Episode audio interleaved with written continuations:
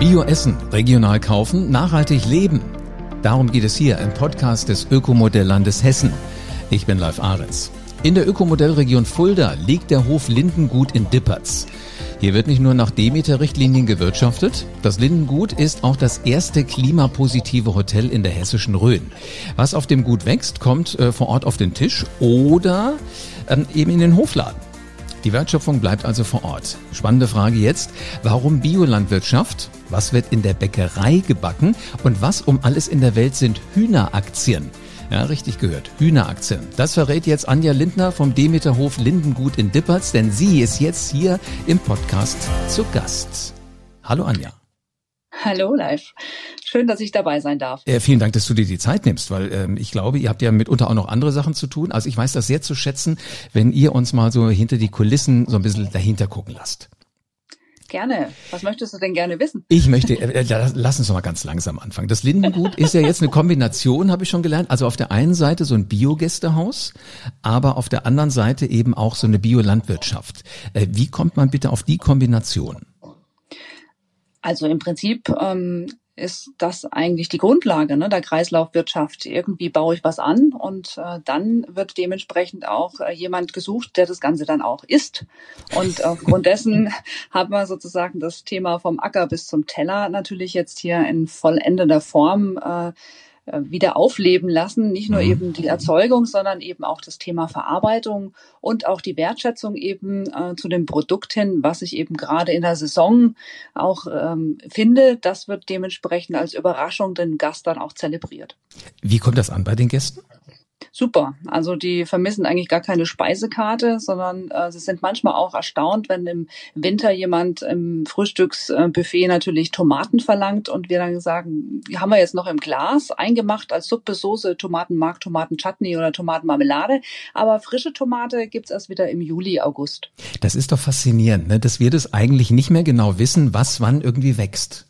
Das ist richtig. Und das ist einfach so ein bisschen äh, auch eine kleine Erfahrung, die wir versuchen mit den Gästen eben zu zelebrieren und äh, dann auch einen Austausch zu bekommen. Denn Spargel gibt's ja auch nur ne, in der Spargelsaison und äh, andere Süßigkeiten, Firmen machen es ja auch vor, die machen eine Sommerpause und dann gibt's sie im Herbst wieder, äh, weil eben die Wärme natürlich der Schokolade auch nicht so tu gut tut. Und deswegen versuche ich auch wieder äh, so ein bisschen das Mitdenken der Gäste mit anzustoßen, indem wir eben am Frühstücks Tisch ähm, oder auch bei den jeweiligen Speisen das anbieten, was wir gerade auch in der Saison haben. Du, ich finde das toll, Anja, weil im Grunde genommen das ist das Wissen, was wir alle wieder brauchen, damit wir eben nicht immer denken, es ist alles verfügbar äh, und wir essen einfach mal das, was da ist. Ist ja auch so ein bisschen Kreativität dann auch wieder für zu Hause. Ähm, genau. Ja, dass man dann einfach sagt, okay, dann koche ich auch mal mit dem, was es halt so gibt. Aber sag mal, was war denn jetzt zuerst da? Ähm, die die, die äh, Landwirtschaft oder war das zuerst ähm, das Gästehaus? Nee, zuerst war die Landwirtschaft da. Schon seit den 80er Jahren äh, ist sozusagen Landwirtschaft betrieben worden, immer im biologisch dynamischen äh, Sinne. Ähm, und das wurde dementsprechend dann sukzessive eben erweitert mit den ein oder anderen produzierenden Gewerken, wie eine kleine Backstube oder eben auch dann der Metzgerei. Und äh, dann irgendwann kam daraus natürlich auch ich, äh, der Hofverkauf, der spontan die Gemüseabokisten ähm, sozusagen aktiviert hat. Und daraus ist dann aufgrund eines Leerstandes eines Gebäudes dann die Idee entstanden, wir können hier auch ein Gästehaus draus machen. Faszinierend. Also immer so im Kleinen hat sich Schritt für Schritt entwickelt. Was genau. sind das denn für Gäste, die zu euch kommen? Ganz unterschiedlichst. Unter der Woche haben wir unheimlich viele Geschäftsreisende, auch Tagungen, Workshops, äh, Firmen, die ganz, ähm, ja, sage ich jetzt mal, exklusiv das Haus eben buchen, um ihre Klausuren und ihre Kreativtagungen hier zu gestalten. Und an Wochenenden sind es dann die Urlaubsgäste, die einfach mal aus der Großstadt raus wollen und äh, die schöne Rhön und die Biosphäre kennenlernen wollen. Das stelle ich mir total spannend vor, weil die Kreativität, die ihr ja in der Küche an den Tag legt, die schwappt dann gleich über in so eine Unternehmersitzungsatmosphäre wahrscheinlich, ne? Genau, genau.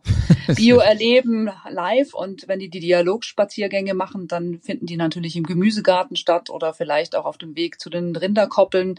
Äh, und da ist dann immer ein ganz anderer Erfahrungsaustausch möglich. Das ist so witzig, oder dass sogar erwachsene Menschen auf sowas reagieren. Gerade deswegen. Wenn man einfach mal neben so einem imposanten großen Tier steht, dann äh, kriegt man auch wieder so einen Respekt, finde ich, vor Natur. Hm, wenn da so unser 1,2 Tonnen äh, Bulle Abax steht mit seinen Hörnern und schaut einem ganz an und wartet äh, beträchtlich darauf, dass er ein Brötchen ins Maul geschoben bekommt, dann auf jeden Fall. Also er, er würde sowas tatsächlich nehmen? Also man darf den füttern?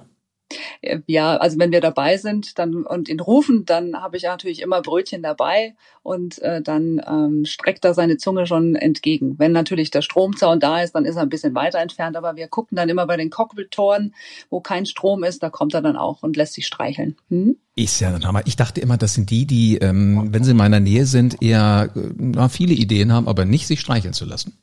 Na, das kommt immer auf die Aufzucht dran an. Ah, okay.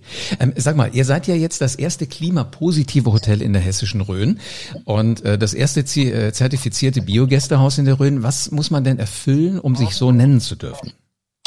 Ähm, also zum einen sind wir Kooperationspartner der Biohotels. Die Biohotels ist eine Hotelkooperation, äh, den Ursprung schon vor über 20 Jahren äh, in Österreich eigentlich äh, gelungen ist und hat dementsprechend motivierte Hoteliers aus dem süddeutschen Raum gewonnen ähm, und eben auch aus den Dachregionen, sage ich jetzt mal Österreich, Deutschland und Schweiz.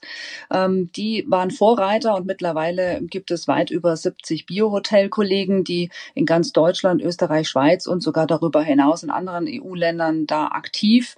Da dran sind 100 Prozent Biospeisen und Getränke zu liefern, 100 Prozent Ökostrom, 100 Prozent Naturkosmetik, 100 Prozent Reinigungsmittel, 100 Prozent sozusagen Recyclingmaterialien zu verwenden, vor allen Dingen im Papierbereich, Klopapier bis Kopierpapier, sage ich jetzt einfach mal. Mhm. Und ähm, das sind die Standards, auf die eben dementsprechend die Biohotels äh, eben sich ähm, zertifizieren haben lassen und daraus äh, resultiert dann da die Kooperation und mit dieser Kooperation geht man natürlich immer einen Schritt weiter. Was können wir tun, um noch stärker ähm, mit dem Umweltbewusstsein und dem Ressourcenschutz ähm, aktiv voranzugehen. Und deswegen gibt es ähm, da eine Kooperation mit Fokus Zukunft, in dem wir klimaneutral oder klimapositive Möglichkeiten in den Hotels äh, eben ansteuern. Das heißt, wir dokumentieren eben, was wir verbraucht haben an Strom, an Wasser, äh, woher die Gäste kommen, wie sie natürlich anreisen, mit Auto, mit Zug, mit Fahrrad, per Fuß oder auch mit dem Flieger. Das können wir ja nicht immer alles sozusagen sozusagen natürlich deuten. Mhm. Und wie kommen die Mitarbeiter zu uns? Äh, welche Klamotten haben wir? Ähm, welche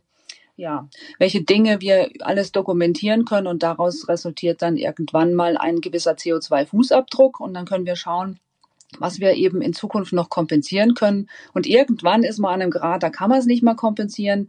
Da wird man dann dementsprechend ähm, eben mit einem Projekt vertraut, was man sich aussuchen kann, äh, momentan im internationalen Markt oder auch im nationalen Markt. Und äh, ja, pflanzt dann entweder Bäume oder macht irgendwelche ähm, anderen Umweltmaßnahmen in diesem Land äh, und die ähm, kompensiert man dann dadurch. Wahnsinn. Du, du hast das jetzt mal eben so runterdekliniert.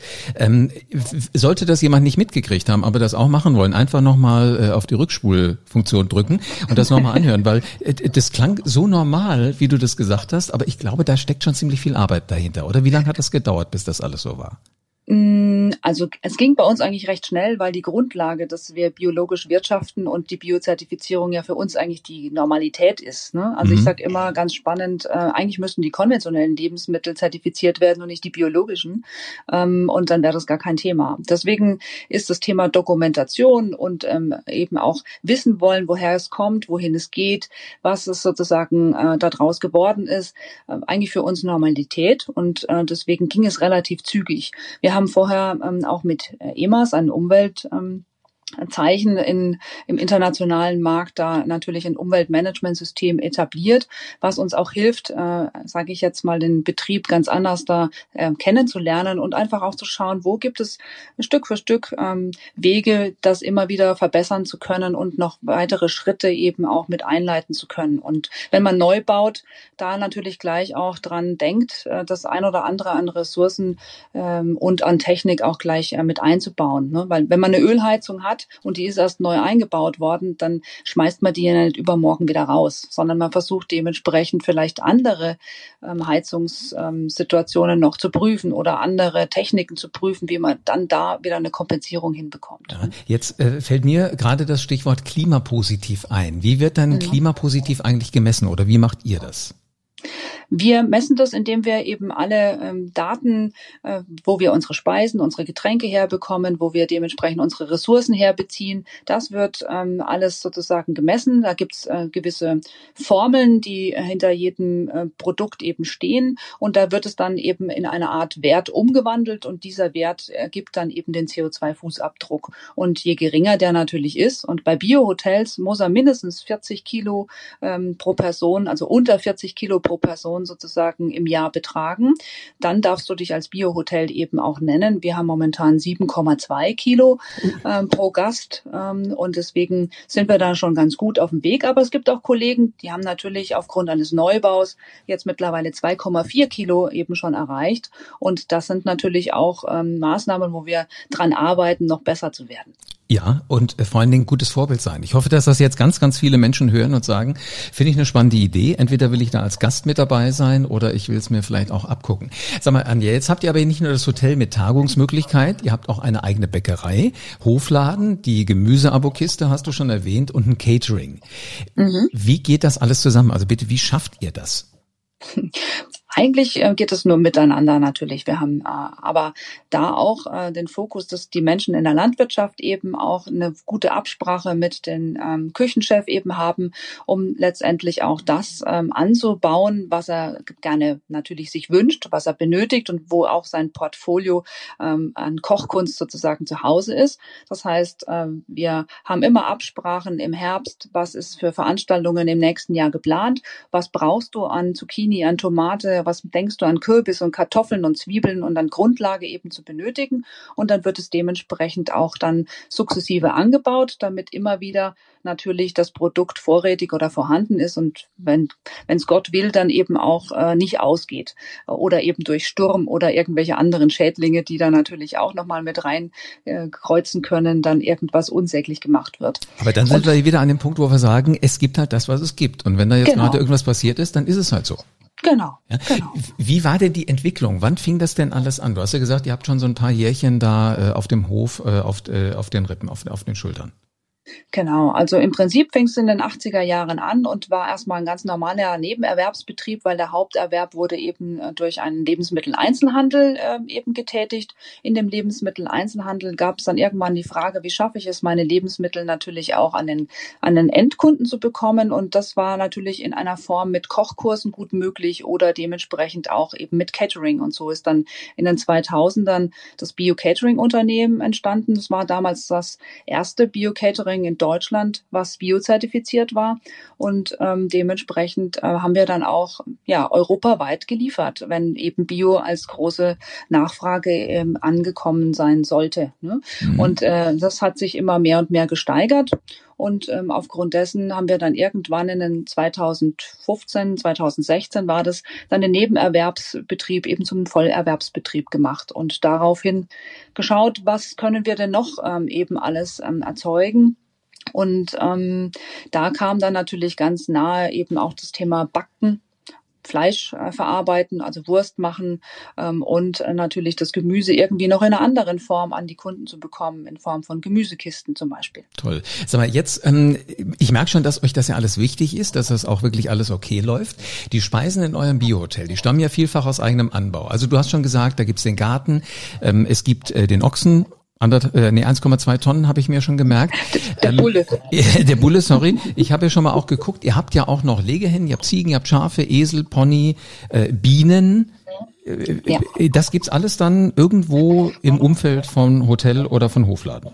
Genau, genau eigentlich. Ähm, wir haben sozusagen insgesamt 100 Hektar an landwirtschaftliche Fläche, aber wir um das Hotel herum sind schon mal 12 Hektar arrondierende Fläche und in 150 Meter Entfernung ist unser, unser neu gebautes sozusagen Bauernhaus. Dort ist eben die neue Backstube, die Nudelmanufaktur jetzt mit integriert und der neue Hofladen. Vorher hat es ja alles, sag ich jetzt mal, bei uns im Bio-Catering stattgefunden oder eben auch am, am alten Hof mitten im Freien, ein Marktstand. Das war unser Hofladen. Der hat praktisch nur freitags von 13 bis 18 Uhr geöffnet gehabt. Mittlerweile haben wir in dem neuen Hofladen seit November jetzt drei Tage geöffnet. Dienstag, Freitag und Samstag.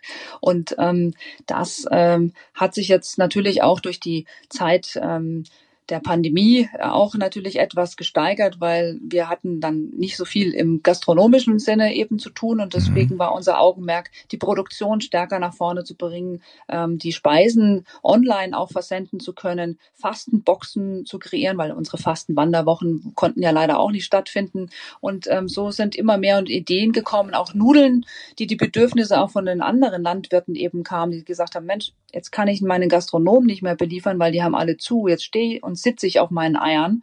Äh, könnt ihr mir helfen, die Eier zu verarbeiten? Und deswegen haben wir dann die Nudelmanufaktur. Gut, machen wir genau. Nudeln. Ähm, genau. ähm, ich finde das so faszinierend. Das finde ich ist richtiges Unternehmertum, was ihr da macht, aber halt so ein Unternehmertum, wo man gerne zuhört. Also weil, weil das, was ihr macht, das passt alles so ineinander. Was ist, hier bei mir ist gerade wie so ein Puzzlespiel, was sich von alleine zusammenbaut. So genau. wie du das erzählst, Wahnsinn. Also ich merke schon, äh, so diese biologisch dynamische äh, Wirtschaft nach Demeter-Richtlinien ist wichtig. Ähm, warum jetzt gerade Demeter? Demeter ist äh, einer der einzigsten oder sage ich jetzt mal der wenigen Verbände, die natürlich das Thema Kreislaufwirtschaft nochmal ganz anders eben betrachtet. Die sagen tatsächlich, ich darf keine Landwirtschaft betreiben, wenn ich nicht eine Tierhaltung dabei habe. Ich äh, muss äh, sozusagen auch schauen, dass meine Tiere, dass ich nur so viele Tiere auf meinen Flächen halten, wie kann oder darf, wie ich eben auch eigenes Futter erzeugen darf. Das heißt also, ich habe gewisse Kriterien und die sind für mich natürlich ähm, irgendwo gegeben. Ich kann also gar nicht eine Massentierhaltung hier machen mit 100 Hektar, wenn ich sozusagen ähm, nettes Futter für die beibringe. Denn da gibt es äh, gewisse Reglementierungen, die sagen, ich muss mindestens eben ähm, oder darf äh, nur 20 bis 30 Prozent Futter extern zukaufen. Der Rest muss alles aus dem eigenen Hof erwirtschaftet werden. Und die sagen eben auch, wenn du gesunde Tiere haben willst, dann brauchst du einfach auch gesunde Pflanzen. Und wenn du gesunde Pflanzen haben willst, brauchst du einen gesunden Boden. Das heißt, tu was eben für den Humusaufbau. Schaue zu, dass dann eben auch die Endprodukte ähm, so natürlich wie möglich auch an den Menschen kommen. Und dadurch, dass wir dann keine Pestizide, keine Fungizide, kein Antibiotika, keine gentechnikfreie äh, Strukturen verwenden, ist das natürlich ein wunderbares wunderbar reines Produkt. Das habe ich in anderen biologischen Formen eben nicht so, weil da mhm. ähm, ist die Kreislaufwirtschaft einfach nochmal anders definiert. Mhm. Und das ist das, was dann auch immer unter diesem Schlagwort biologisch dynamische Landwirtschaft läuft, gell? Genau. Okay. Und wir sind ja hier alle mega dynamisch, die Mitarbeiter, die Tiere, die Pflanzen. also äh, du machst Appetit drauf, wirklich bei euch vorbeizukommen, ob zum Übernachten oder einfach im Hofladen äh, einzukaufen.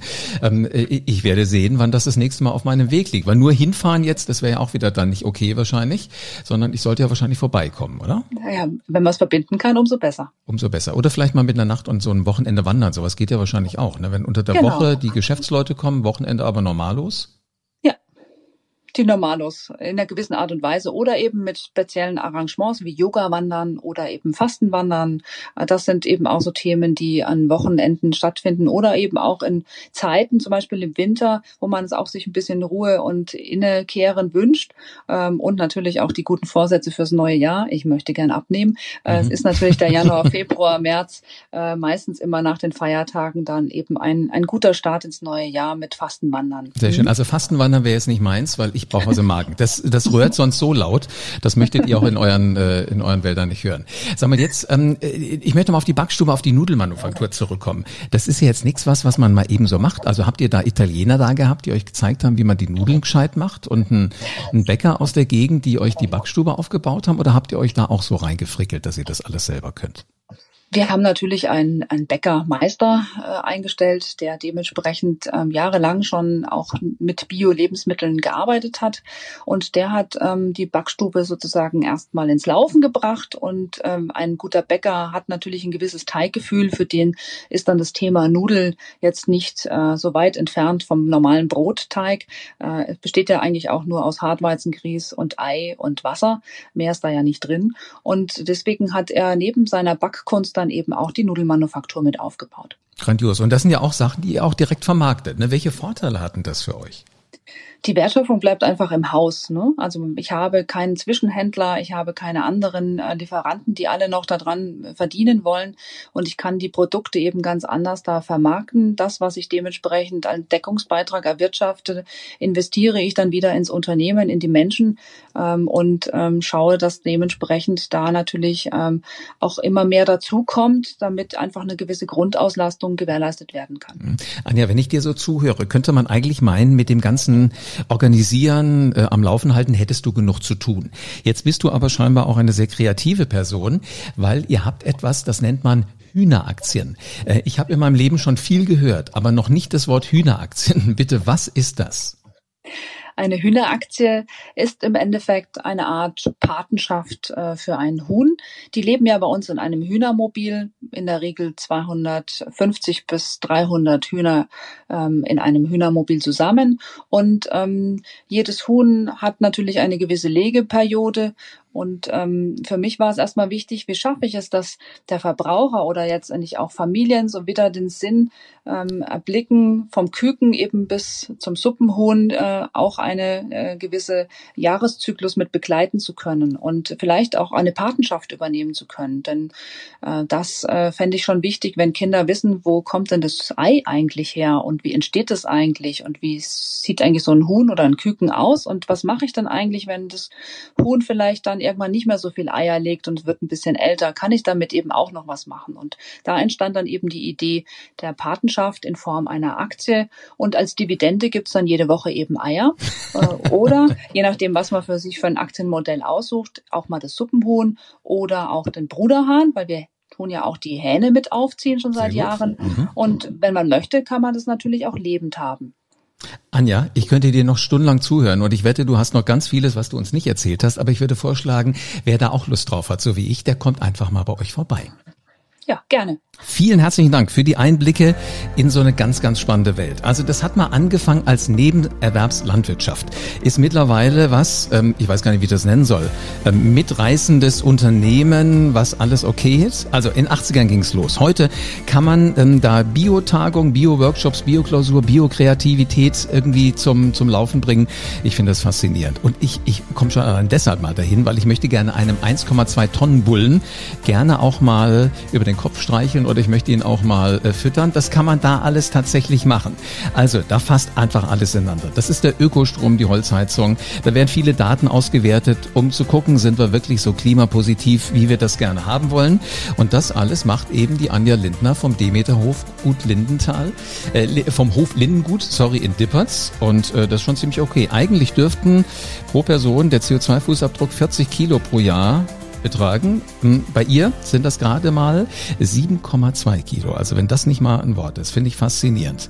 Und übrigens, da kam auch das erste Bio-Catering her. Also die haben Erfahrung, wie man Bio kocht. Unbedingt hin.